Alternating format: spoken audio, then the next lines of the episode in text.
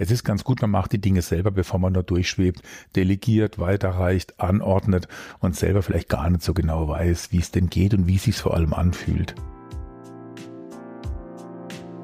Herzlich willkommen bei Drei Seiten. Ich bin Stefan Graf und ich spreche in diesem Podcast mit verschiedenen Menschen über ihre Erfahrungen, Tipps, Tricks und Erkenntnisse aus ihrem Leben. Diese Erfahrungswerte verpackt jeder Gast in drei einfache Weisheiten und stellt sie hier vor. Heute mit Inhaber und Geschäftsführer der Bäckerei Wolfgang Pfeifle GmbH und Co. KG, Wolfgang Pfeifle. Hallo Wolfgang, schön, dass du in meinem Podcast dabei bist. Hallo Stefan, ich finde es toll, dass ich auch dabei sein kann und darf. Ja, schön, genau. Stell dich doch einfach mal vor. Wer bist du, was machst du, was steckt hinter Pfeifle? Also hinter Pfeifle steckt ein Generationenbetrieb mit unglaublich engagierten Leuten, und zwar durch alle Generationen. Ich bin Inhaber in der vierten Generation. Uns gibt's seit 1906. Da backen wir in Freiburg-Haslach in der Karkistnerstraße im Stammgeschäft. Und äh, seit 1997 habe ich das Geschäft in der Führung und die fünfte Generation, der Leon Pfeifle, der ist auch Bäckermeister und Betriebswirt, der ist auch schon mit am Start. Also das ist die gute Information vorab. Es geht in die nächste Runde weiter, in die nächste Generation. Ich bin jetzt 54 Jahre alt und freue mich tatsächlich jeden Tag, dass ich in dieser Firma auch arbeiten darf. Und das macht tatsächlich jeden Tag mir und vielen anderen auch Spaß. Jetzt hast du im Vorgespräch schon gesagt, dass du eher operativ weniger arbeitest, sondern wirklich mehr am Unternehmen. Was ist denn so dann bei dir der Tagesablauf? Also selber backen wirst du dann wahrscheinlich ja nicht mehr.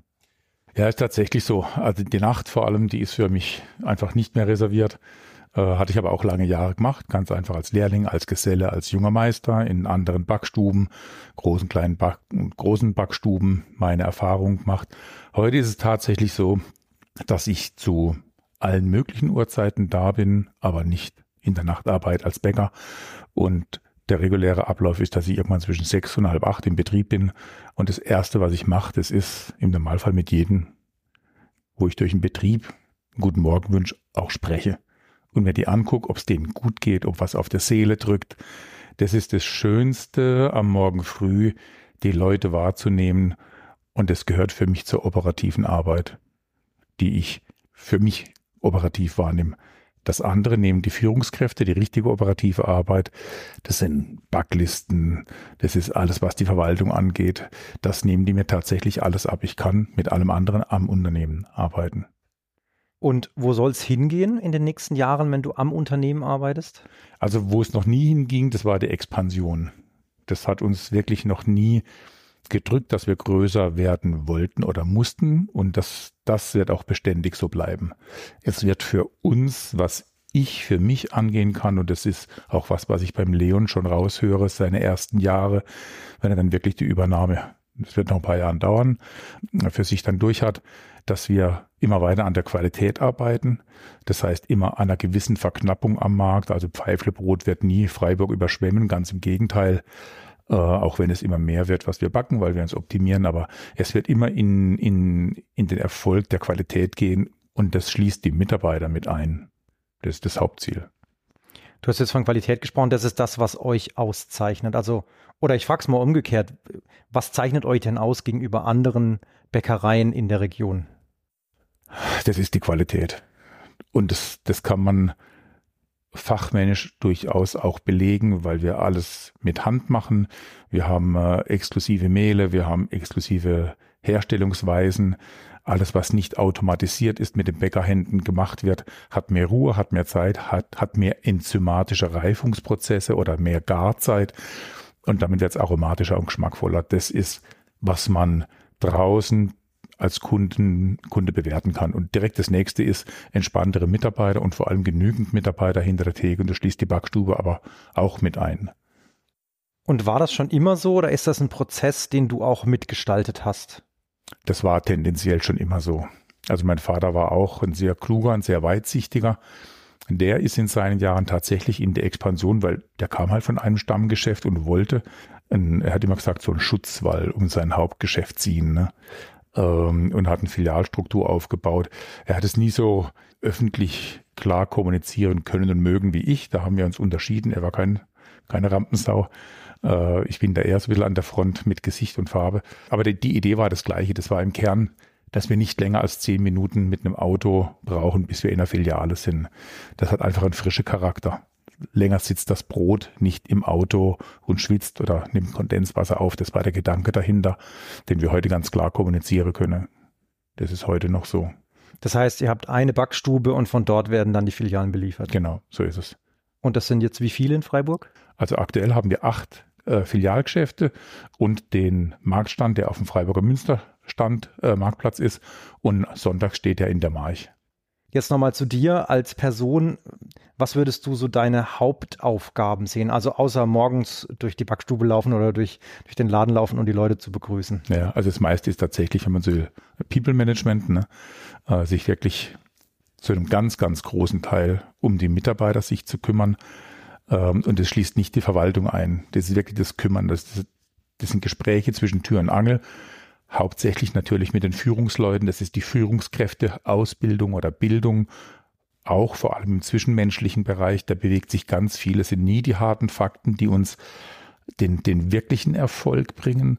Es sind diese typischen weichen Faktoren, Einsicht, Toleranz, Mitgefühl in des anderen Schuhe laufen, diese ganzen Gedanken ähm, so zu vermitteln, dass jemand Einsicht bekommt und sie auch selber für sich entstehen lassen kann.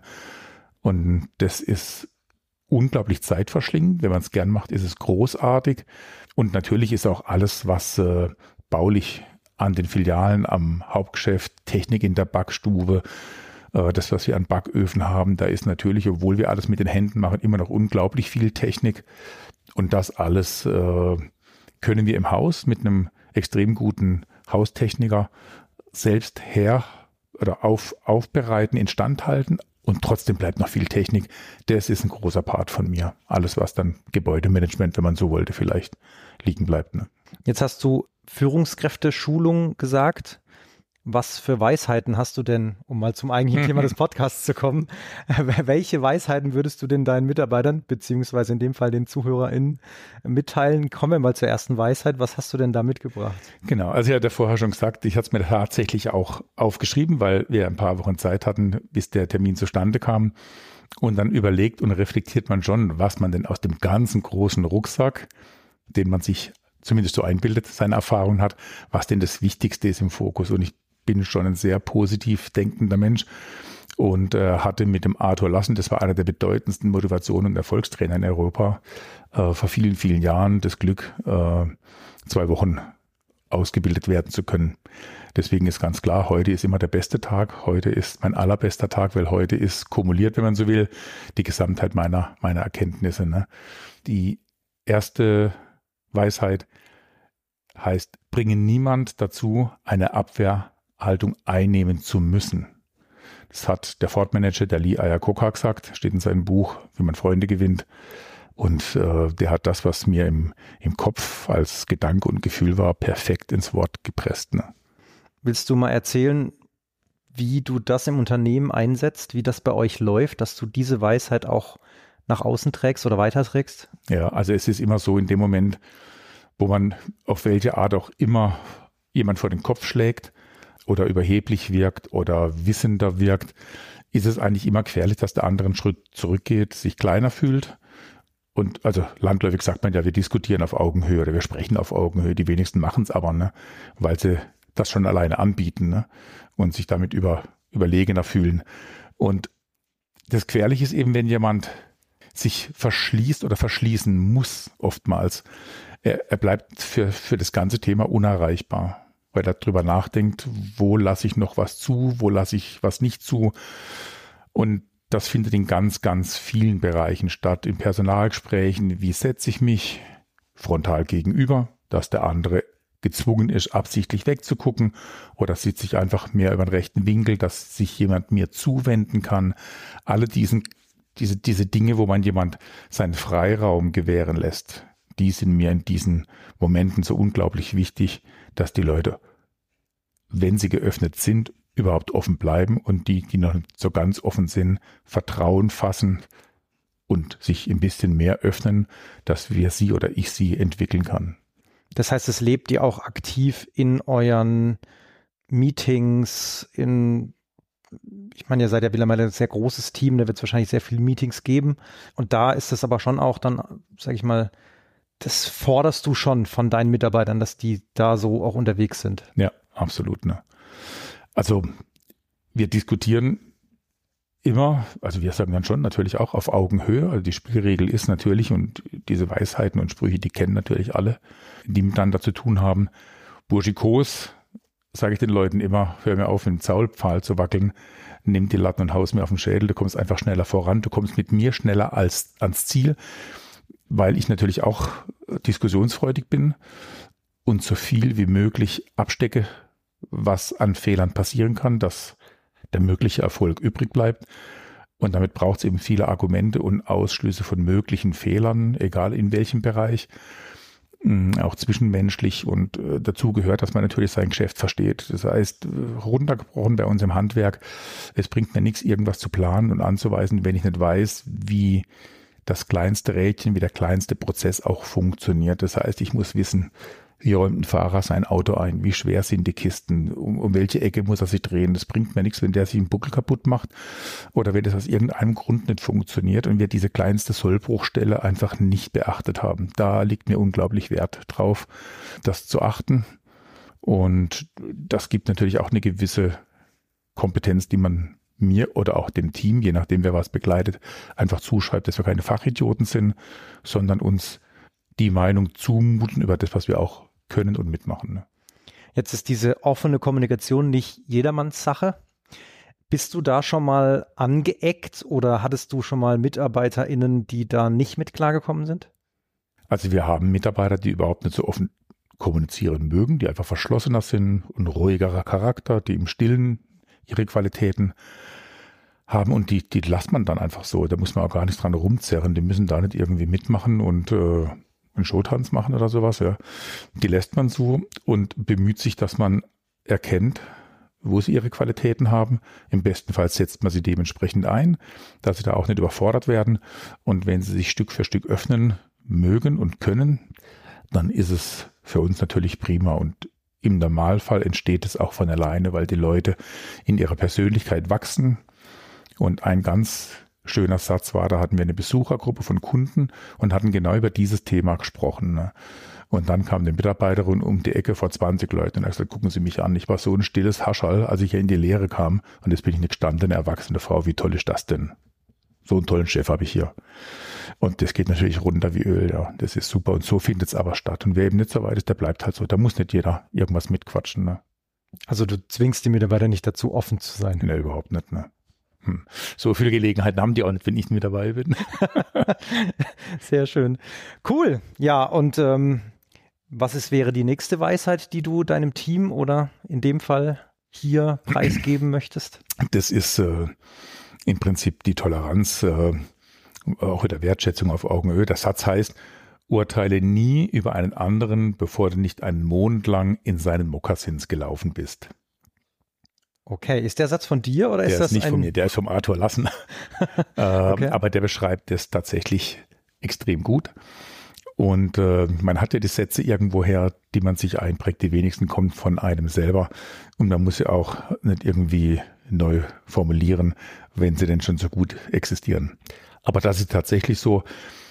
Es bringt mir als Chef ja gar nichts, wenn ich äh, irgendwelche Dinge anordne ohne die Prozesse zu verstehen. Für mich das heißt das auch, die selber zu machen. Und das schließt auch nichts aus, egal was es ist, was wegräumt oder versorgt werden muss oder wenn was irgendwie halt schwer zu tun ist oder ungewohnt zu tun ist. Und deswegen ist es am besten, man macht die Dinge auch mal mal mit, mit dem Team. Man ist ein Teil des Teams. Man wird nicht zu einem Teil. Man ist ein Teil des Rädchens und ordnet sich ein und geht dann auch nicht irgendwie vorher weg, äh, bleibt bis zum Schluss. Und dann kann man es einfach tatsächlich einschätzen, was da alles zu tun ist. Und da bin ich total dankbar. Ich hatte, ich hatte einen strengen Vater. Ich hatte einen, er war nicht mein Ausbilder. Ich habe woanders gelernt. Die Lehre war tatsächlich äh, anstrengend für mich. Ne? Und äh, die Gesellenzeit je nach, je nach Firma auch. Und von daher kann ich mich noch sehr gut dran erinnern, was der Unterschied ist zwischen einer Führungskraft und einem Mitarbeiter. Und letztendlich ist es wie überall in der Gesellschaft, es gilt immer das höhere Recht des Betroffenen, dem geht es gerade schwerer wie dem der halt irgendwie dazukommt, weil er gerade Zeit hat, weil er sagt, jetzt habe ich Zeit, um dir einen Gefallen zu tun. Das ist ja nochmal anders, wie zu sagen, egal was ich zu tun habe, ich leiste den Gefallen und mein anderes Anliegen mache ich ja später, da gehe ich nachsitzen, muss aber auch niemand interessieren. Das alles steckt da so mit drin. Jetzt hast du gerade gesagt, dass du nicht im eigenen Unternehmen die Ausbildung gemacht hast, aber dein Sohn macht jetzt bei dir die Ausbildung, oder? Richtig, ja. Glaubst du, dass das eine andere, ein anderes, zu einem anderen Ergebnis führt? Ja, völlig, ne. Tatsächlich, ne. Das was, äh, also jedes Ding passt ja in sein, in sein Jahrzehnt oder so, ne. Und damals war das schon üblich, heute vielleicht auch, dass man die Lehre woanders macht. Damals war das auch mehr als richtig. Das war ein größerer Betrieb, der war weiter weg. Ich war zwar weder, im Geist und auch vom Alter her viel zu jung, als ich in die Lehre kam. Ne? Äh, für mich war das alles eine Spur zu anstrengend. Und dennoch war die Ausbildung gut. Im eigenen Betrieb wäre das nie so gut gegangen. Das war so der Charme der 80er. Da war alles noch mit der Hand am Arm und wurde recht locker gelöst. Das wäre für einen Juniorchef mit Sicherheit nicht gut gewesen im eigenen Unternehmen. Heute ist das völlig anders. Die Prozesse sind extrem präzise. Äh, der Leon hat mit seinem Team und dem damaligen Bäckermeister einen hervorragenden fachlichen Ausbilder gehabt. Ne? Und ähm, durch die Führungskräfteausbildung, die der Bäckermeister gehabt hat, äh, das war eine besondere Schule, über zwei Jahre eine spezielle Ausbildung, war die Vermittlung von allem, was eine Führungskraft braucht, eigentlich ideal angelegt. Und mir wäre auch kein Betrieb eingefallen, der für den Leon der passende, also nicht der, ein guter oder, aber der passende wäre für das, was auf ihn in diesem Unternehmen zukommt. Das war mir das Hauptanliegen. Und er war auch noch extrem jung, er ist relativ schnell durch die Lehre. Das wäre woanders äh, auch nicht wirklich gut gewesen, in so jungen Jahren ganz wegzugehen. Das heißt, er hätte zwar dann die Mokassins getragen, aber nicht die Pfeifle-Mokassins und das wäre dann vielleicht nicht ganz so gut. Ja, es braucht, es braucht eine gewisse persönliche Reife, finde ich grundsätzlich, wenn Leute in Beruf gehen und wenn da jemand ist, der diese persönliche Reife, also um die weiß und die achtet oder im besten Fall ausbilden kann, dann ist es völlig in Ordnung, wenn man jemand einen anderen an die Hand gibt. Das habe ich beim Leon aber gar nicht gesehen. Da war mir schon klar, der braucht noch eine Reife aus dem eigenen Haus. Einmal, weil wir so viel zu bieten haben, was es dann einfacher macht, die anderen Dinge in der Differenz wahrzunehmen. Und das ist auch ein Grund, warum ich diesen Betrieb, also mit Betrieb meine ich immer die Menschen in, im Hauptsächlichen. Der Rest ist Blech, gibt einen Ofen, anderes Blech gibt eine Teigmaschine, aber der Betrieb sind die Menschen, die bringen den Puls. Der Betrieb hatte dem Leon so unschätzbar viel zu bieten. Und äh, das war auch immer so ein Spruch, ich weiß gar nicht, ob der von mir kam, aber das hieß, äh, kümmert euch gut in den Leon, sonst habt ihr später einen schlechten Chef. ich, ich, ich, kümmere mich auch, ich will auch einen guten Chef haben. Ich werde ja auch irgendwann unter seiner Fuchtel äh, irgendwie noch weiter gedeihen. Ja. Das ist ein spannender Gedanke, weil eigentlich hätte ja der Spruch auch, hätte der Spruch lauten können, kümmert euch gut um Leon, sonst habt ihr jetzt einen bösen Chef, weil ich bin gerade noch Chef und das ist mein Sohn. ja, aber so ist es natürlich auch spannend, weil du sagst, okay, kümmert euch gut um ihn, weil er wird mal euer Chef und mhm. dann ist es halt, ja. genau. Jetzt nochmal zu den Mokassins zurück. Das Ganze entwickelt sich ja technisch auch immer weiter. Mhm. Das heißt, heute läuft ja vieles anders ab, als du es gelernt hast. Ja. Dann hast du ja aber nicht immer die Mokassins angehabt von deinen Mitarbeitern, oder? Mitarbeiterinnen. Also was vielleicht der technische Ablauf einer bestimmten Maschine angeht, ist es tatsächlich so, wenn ich heute in einen größeren Betrieb gehe, gibt es da natürlich eine technische Ausstattung, an der habe ich nicht gearbeitet. Andererseits ist das ein industrieller Bereich. Wenn man in den Bereich geht, den wir so überblicken, den wir noch als Bäckerei betiteln und nicht als Größtbetrieb, industrieller Betrieb, dann hat sich gar nicht so viel geändert. Das liegt aber auch daran, dass ich in meiner Zeit tatsächlich extrem viel gereist bin. Wir waren in Arbeitskreisen und das war ja noch die Zeit, wo man ins Auto gesessen ist, ein paar hundert Kilometer gefahren, ins Hotel, nachts in die Backstube rein, dann die Filialen angeschaut, nachts nochmal in die Backstube rein, mit den Mitarbeitern entweder mitgearbeitet oder halt geschaut, was da los ist da hat man schon extrem viel gesehen. Heute geht wahnsinnig viel. Wenn ich eine Maschine brauche, informiere ich mich im Internet oder es kommt jemand ins Haus, der das Ganze vorstellt.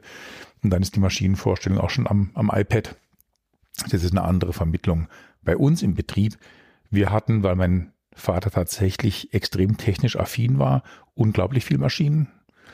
Und wir haben da äh, retrograd gearbeitet, wir haben die alle rausgeschmissen. Ne?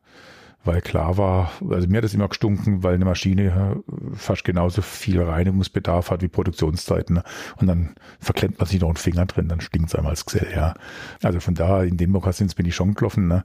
Und die vielen Schonsen, die ich an der Hand habe, die braucht kein Mensch. Man kann einen Teig mit den Händen, mit einer Teigscharre prima bearbeiten und braucht da gar keine großen Maschinen. So arbeiten wir heute. Knetmaschinen, klar, haben wir. Backöfen haben wir auch. Aber dazwischen, da gibt es nur so die eine oder andere Presse, die einen Teig in ein paar Teile haut. Äh, alles andere machen wir mit der Hand. Vom Croissant, was mit Messer und Lineal geschnitten wird, mit der Hand aufgewickelt wird, Schulstäbchen reingelegt. Und das machen wir auch mit ein paar hundert jeden Tag und genauso akribisch. Und deine Führungskräfte haben dieses oder sind diesen Weg auch gegangen, also dass sie selbst schon mal Bäcker, Lehrlinge oder ähnliches waren? Oder ist das da ein bisschen, sag ich mal, gefilterter? Da ist es tatsächlich gefilterter. Ein sehr guter Jugendfreund von mir ist mein, meine rechte Hand im Büro. Der ist äh, aus der Industrie, der ist Kaufmann, Gott sei Dank ein wirklich gelernter Kaufmann im Gegensatz zu uns Bäckerlastigen. Verkaufsleiter ist ein Bäckergeselle, die hatten eine elterliche Familie, der weiß ganz genau, von was er spricht. Der hat Backöfen verkauft. Der war in Betrieben, die sehr groß geworden sind, als Filialverantwortlicher tätig. Ne? Äh, eine weitere Filialverantwortliche kommt bei uns aus dem Verkauf.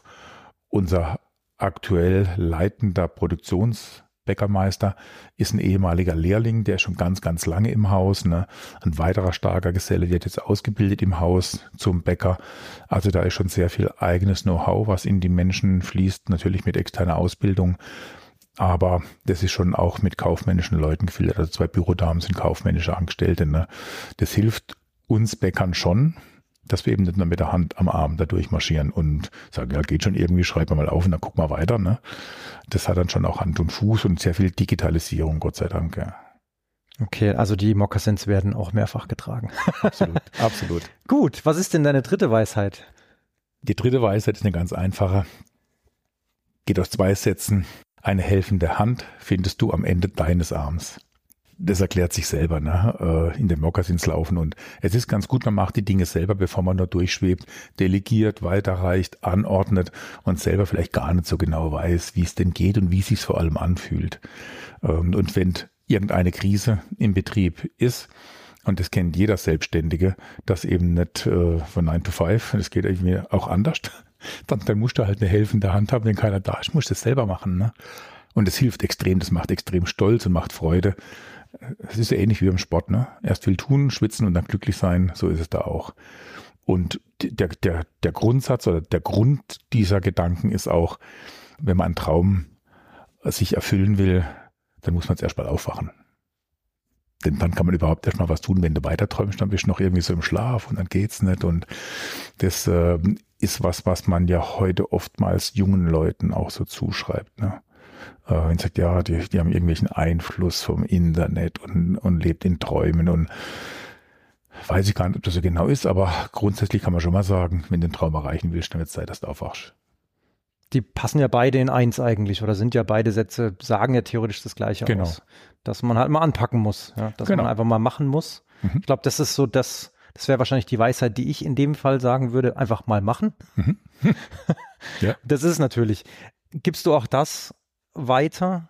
Also vielleicht sogar auch nicht nur beruflich, sondern auch privat. Jetzt äh, gibst du das auch so weiter, dass du sagst, hey, wenn du was machen willst, dann musst du es einfach mal machen? Grundsätzlich ja. Aber natürlich geht es in der Familie, im Freundeskreis zu manchem Freude, manchem Leid einfach halt äh, genauso. Ich kann meinen Kopf ja nicht wegtun. Der tickt einfach so. Und das ist im privaten wie im geschäftlichen mm, auch nicht nur die leichteste Kost. Ne? Also das, das muss man schon auch aushalten, weil viele Menschen sind es gewohnt, in einem sicheren äh, Rahmen sich zu bewegen. Und man kennt es so aus dem Bauwesen, da wird irgendwas ausgerechnet statisch, dann kommt noch ein bisschen Sicherheit da drauf, 20 Prozent mehr. Äh, ein Architekt packt nochmal 20 Prozent mehr drauf und der Holzbauer auch. Und dann hat man anstatt so ein Würfel Zement, der ein Fundament geben soll, einen ganzen Kubikmeter, weil jeder ein bisschen Sicherheit drauf rechnet, und mit mehr Eigenverantwortungsübernahme bräuchte man das auch so gar nicht. Eigentums, äh, äh, diese, diese Eigenverantwortungsübernahme, das ist eigentlich der Bereich, wo man den Leuten Mut machen muss, den Leuten Flügel aufsetzen dass sie ein Selbstbewusstsein bekommen. Und das erste Bewusstsein hatte ich als junger Gesell. Da hatten wir wirklich extrem Personalausnahmesituationen und wir hatten keinen Meister. Ne? Und ich musste nachts Teig machen. Das ist bei uns dann die verantwortlichste Stelle. Und ich war da weder trainiert noch geübt noch, noch irgendwas, aber musste halt machen.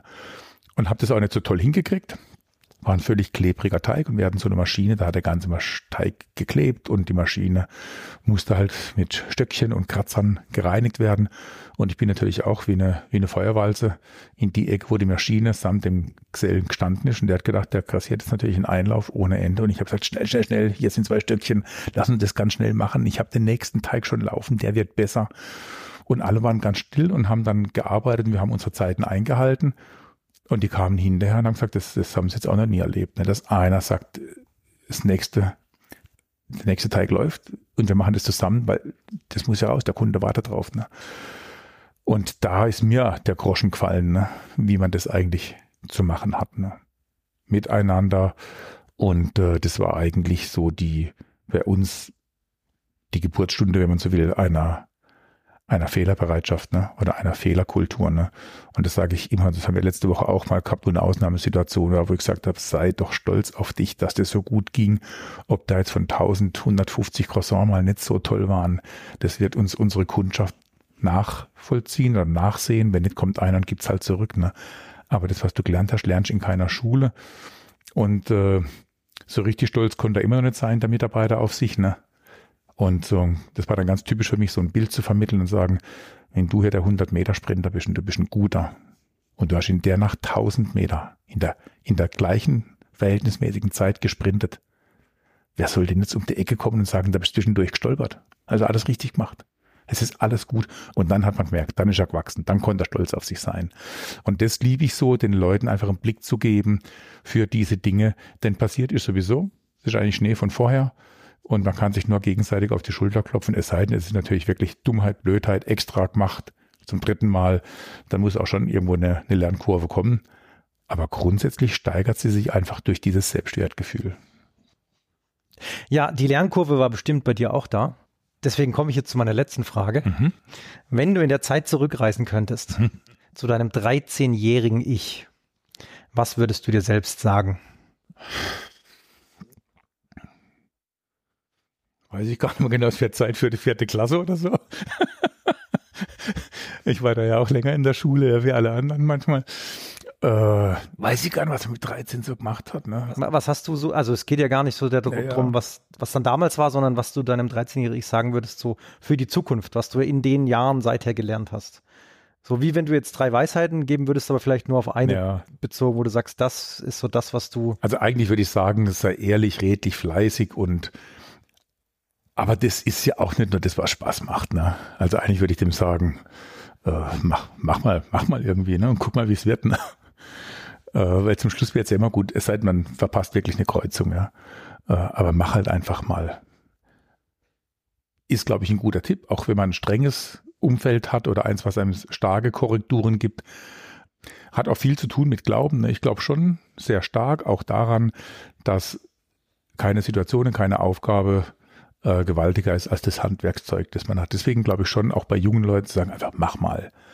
Äh, auch wenn es halt äh, ein kleiner Hautdegen ist, soll er halt trotzdem mal machen. Man kann ihn ja immer noch aus dem Auge heraus beobachten, bevor wirklich was passiert. Ne?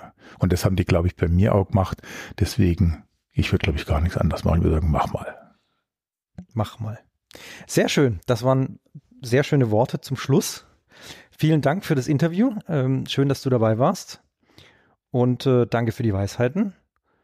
Und bis zum nächsten Mal. Wunderbar. Ich danke dir für die Gelegenheit, dass ich mal aufschreiben konnte und jemand sagen konnte. Vielen Dank und viel Spaß den Zuhörern. Ja, das wünsche ich auch. Macht's gut. Ciao. Tschüss.